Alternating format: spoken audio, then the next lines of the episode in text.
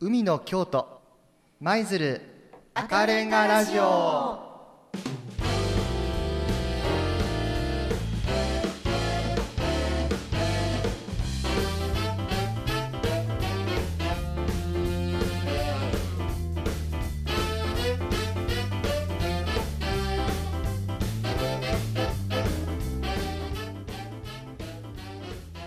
皆さんこんにちは。週末のひとときいかがお過ごしでしょうか？海の京都舞鶴赤レンガラジオ高橋啓太です。今週も FM 舞鶴マリンステーション京都から赤レンガパークなどで行われますイベント情報を中心に舞鶴や海の京都の魅力情報を素敵な音楽とともにお届けしてまいります。約30分間どうぞ最後までお付き合いください。この番組 FM 舞鶴舞鶴市内と京都市内ラジオミックス京都京都三条ラジオカフェで放送しておりますが今月と来月8月2ヶ月間は福知山の FM 丹波でも放送しております。SDGs 未来都市に選定された舞鶴市は先端技術を活用し持続可能なまちづくりを進めています。この番組は路線バス高速バス貸切バスで地域とともに歩む京都交通と近畿百景第1位の舞鶴五郎スカイタワーの提供でお送りします。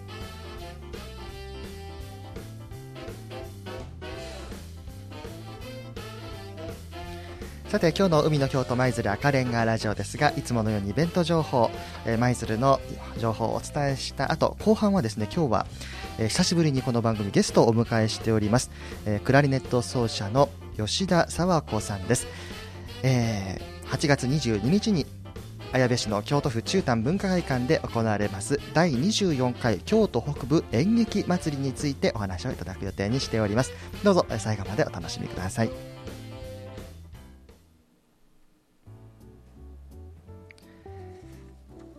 さて、えー、今日まずは舞鶴市からのお知らせです。舞鶴市では新型コロナウイルス感染症の影響を受けて困っておられる市民事業者の皆様に対する支援策にしっかりと取り組んでまいります。国や京都府の支援策そして舞鶴市独自の支援策を一刻も早くお届けできるよう支援制度と相談窓口をお知らせします。今般新型コロナウイルス感染症で影響を受けて困っておられる市民事業者向けの支援制度及び相談窓口をまとめたチラシを作成し全校配布しておりますのでお知らせします。作成部数は4万1000部。またこのほか、えー、公共施設にも配置しております、えー、どうぞご覧いただきまして、えー、自分ご自分に該当する支援がないかどうかおたのお確かめください。さて今年は海軍舞鶴鎮守府会長120年ということでさまざまな催し、えー、行われております、えー、赤レンガパークには記念のイルミネーションなどもされておりますけれども現在この赤レンガパークの知恵蔵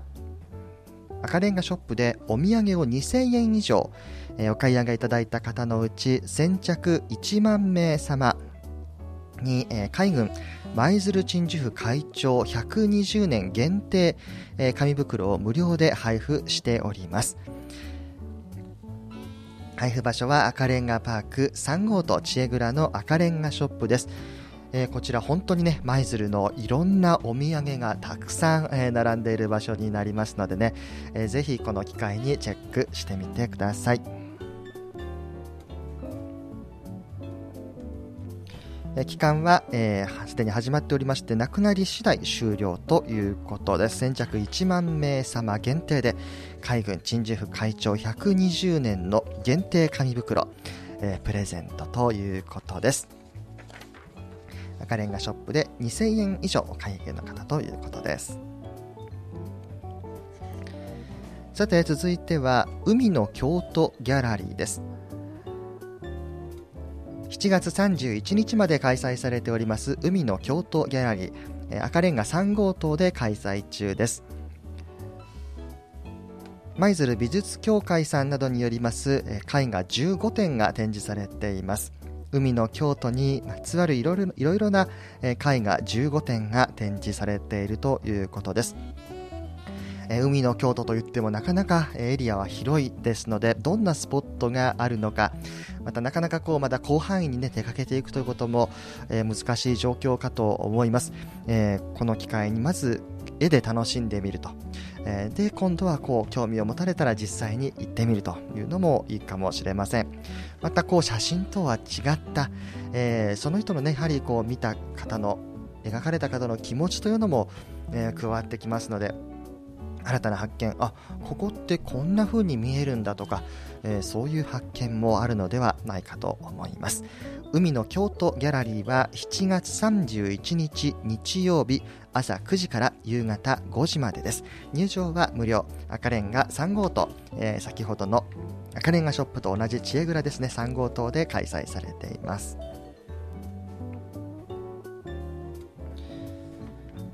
さあ続いてはこちらも毎週ご紹介しておりますが舞鶴チョキ丸便。ね、あの直接舞鶴にお越しになるのはまだちょっと難しいという方のために舞鶴チョキ丸便という通販サイトが開設されております、えー、おすすめのセット現在発売中で本当にもう暑くね梅雨が明けたと思ったらもう本当に暑い暑い毎日がもう災害級と言ってもいいのでね。あと暑さが続いておりますが暑さに負けるなセットということでえー、海軍サイダー、赤レンガサイダー、えー、そして元気ばっちりというこの栄養ドリンクですね、えー、さらに舞鶴カレーせんべいそしてやっぱり汗かきますのでフェイスタオル、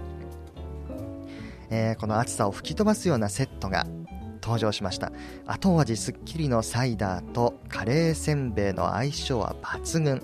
またフェイスタオルはスポーツやレジャーにも、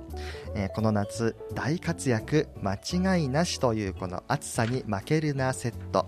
えー、2380円で販売されております。さあそしてその他にもファンの皆様お待たせいたしました。季節限定万願寺シフォンケーキが登場。収穫される今の時期しか食べられない。11月頃までの限定商品となります。こちらも舞鶴チョキ丸便で販売されております、えー、詳しくは舞鶴チョキ丸便で検索してみてください。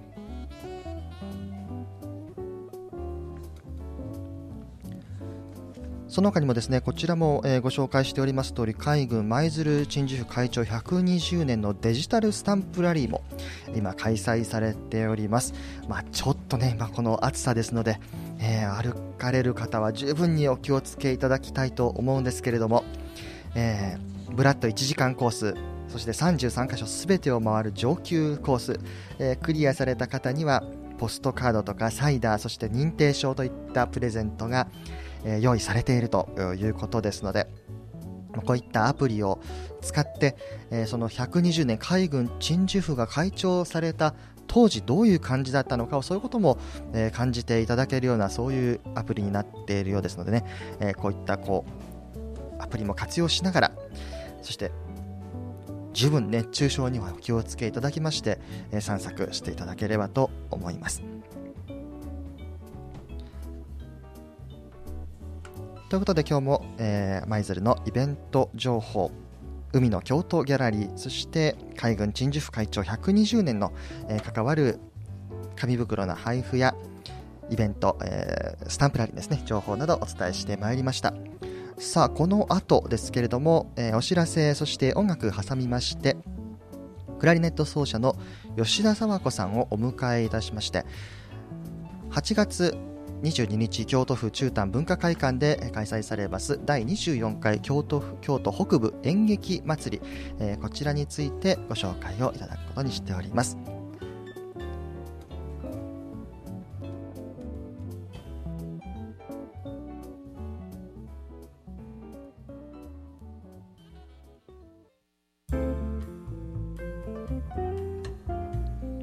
ここで京都交通からのお知らせです。今年は祝日が変更になっています。7月23日8月9日は祝日です。7月23日8月9日。舞鶴市内福知山市内の路線バスは日曜祝日ダイヤで運行いたします。7月23日8月9日。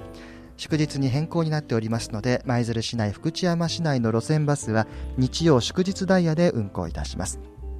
また8月11日10月11日は平日ダイヤとなります。8月11日10月11日は平日ダイヤとなります。ご利用の際はご注意ください。京都交通からのお知らせでした。それでは音楽です。今日この後ゲストに登場していただきますクラリネット奏者吉田佐和子さんの演奏です。シャイン。この時間は海の京都舞鶴赤レンガラジオ FM 舞鶴マリンステーション京都から路線バス高速バス貸切バスで地域とともに歩む京都交通と近畿百景第1位の舞鶴五郎スカイタワーの提供でお送りしています。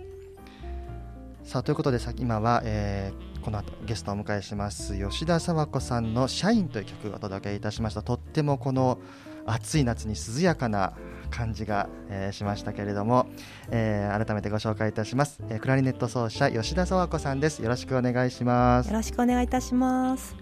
はい、えー、福知山出身でねクラリネット奏者として、はい、またいろいろな多方面で今活躍されていらっしゃいます吉田佐和子さんですけれども、えー、今日ご紹介いただきますのは、はい、第24回京都北部演劇祭りとえー、いうことで8月22日に京都府中丹文化会館で行われるイベントなんですけれどもそうですね、はい、まずこちらどんなイベントになるんでしょうか？えこちらはですねあのもう24回目を迎えるあの京都北部延期祭りなんですけれども、はい、あのメインの演目に創造音楽劇「明日の森の地高」という作品を置きまして、その前にはですねあの綾部の合唱団ひよこ合唱団さんの、えー、合唱ですとかあとは狂言師の方による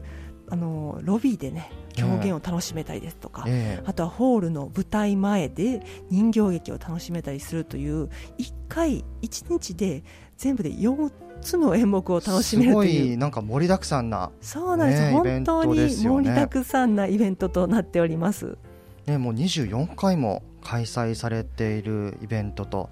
い。うことなんですね。はい、そうなんです。で、えっと、吉田佐和子さん、今回、この実行委員をされていると、ね、そうですね。実行委員も務めつつあの明日の森の地湖の公演ではあのクライネットも演奏しております。なるほど。そしてこの今回の、えー、京都北部演劇祭りメインが創造音楽劇「明日の森の地湖と」はい。えー、いうことなんですけれども、えー、こちらはどんな作品になっているんでしょうか？そうですね。あのこちらなかなか福知山というか京都北部で、あの見ていただく機会がないようなあの公演なのじゃないかなと思うんですが、はい、あのテーマはあの環境問題をテーマにしていて、まあ、それを聞くと一見ちょっと難しいのかなと思われる方もいらっしゃるかもしれないんですけれどもあの合唱が歌があったりですとか、えー、あとはもうセリフもありますし、はい、あのずっと生演奏で音楽が進んでいくんですよね。なんか贅沢な感じですよね。そうなんですよ。なのであのステージ上に演奏者はずっといる状態で、はい、その横で物語がどんどん進んでいくんですけれども、えー、あのやっぱり。お子さんでも楽しめるというかお子さんから大人までみんなが楽しめるというのが、うん、あのこの「明日の森の地湖」の公演の特徴なので、えー、あのもう見ても楽しめるストーリーも楽しめる。そして演奏だけ聴くのも OK という。はい、いろんな角度から楽しんでいただける作品なんじゃないかなと思いますね。はい。そしてね吉田佐和子さんもはじめこの出演者の皆さんも本当にこう、一流の方ばかりですよね。あのー、本当にその通りで、あのー、演奏者は全員プロなんですね。えー、であと、えー、そうですね。出演されているその方々あの、演者の方々っていうのはプロとアマチュアが混合という形になる,、はい、なるんですけれども、えー、あのアマチュアの方々もねすごく一生懸命に、うん、あの演技されててもうなんていうんですかねステージ上で一緒にあの、うん、いるともうすごく鳥鳥肌が立つんですよね。なるほど。はい。もう結構一緒に今練習とか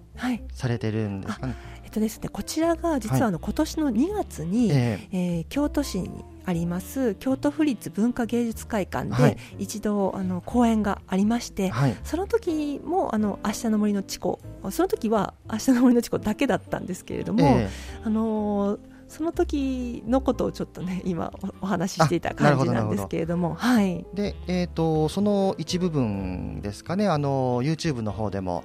ねね、PR ムービーとして公開されてまして、はいなかなか私もこの動画拝見したんですけれどもね、はい、本格的な、ね、音楽劇がこんなのが中丹文化会館でね見られるんだっていうのが、ね、そんな感じがするんですけれどもね。そうなんですよね。あのしかもあのお値段がですね、今回大変お得になっておりまして、はいえー、あの先ほども申しましたが、えー、合唱団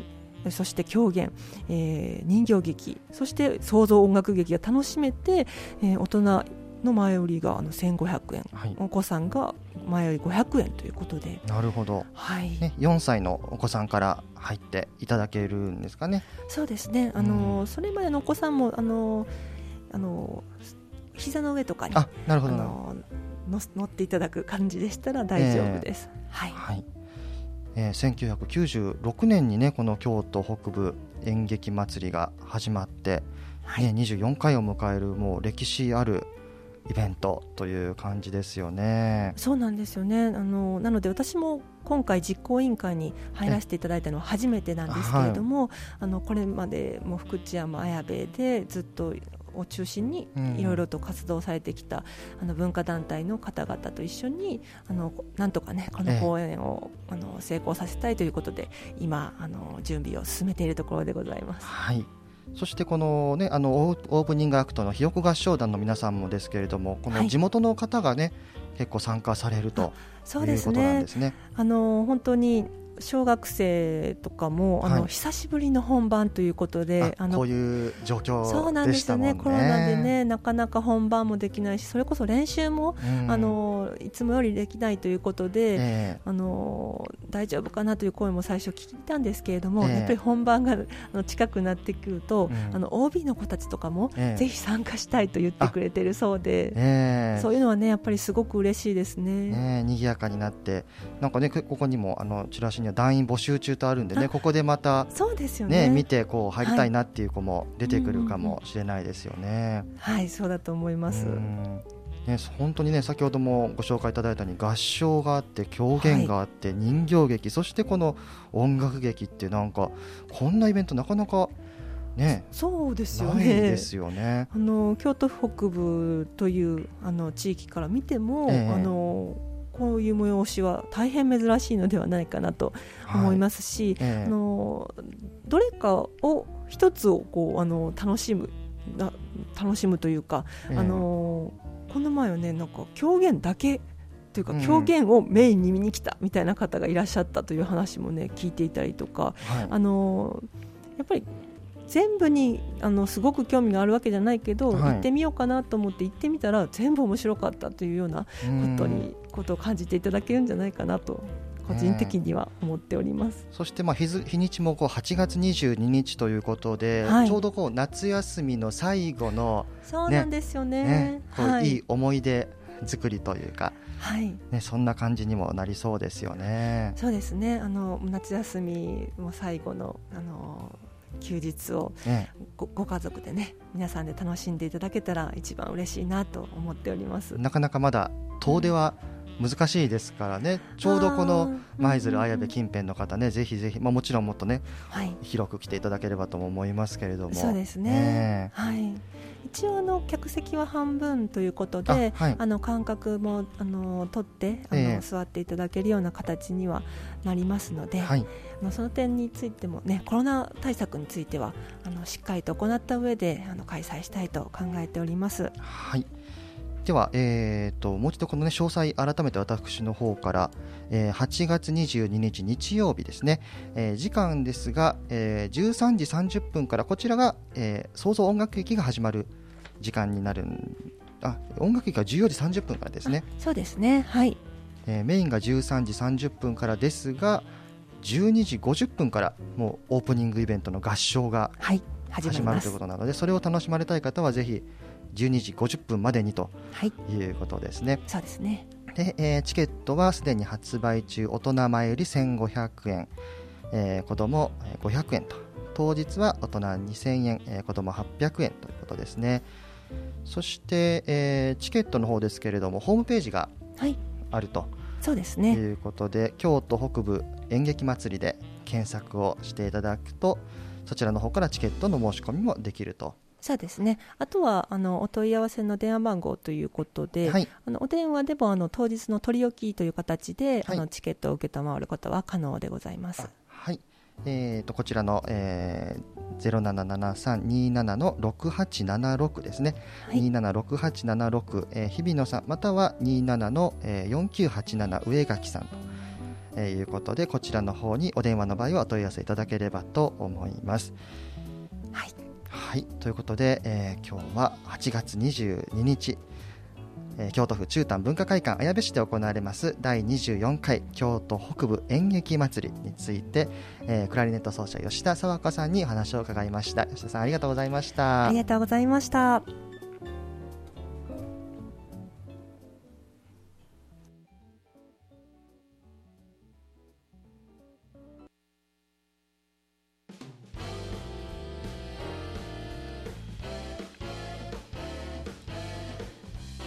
さあそろそろお別れの時間になりました。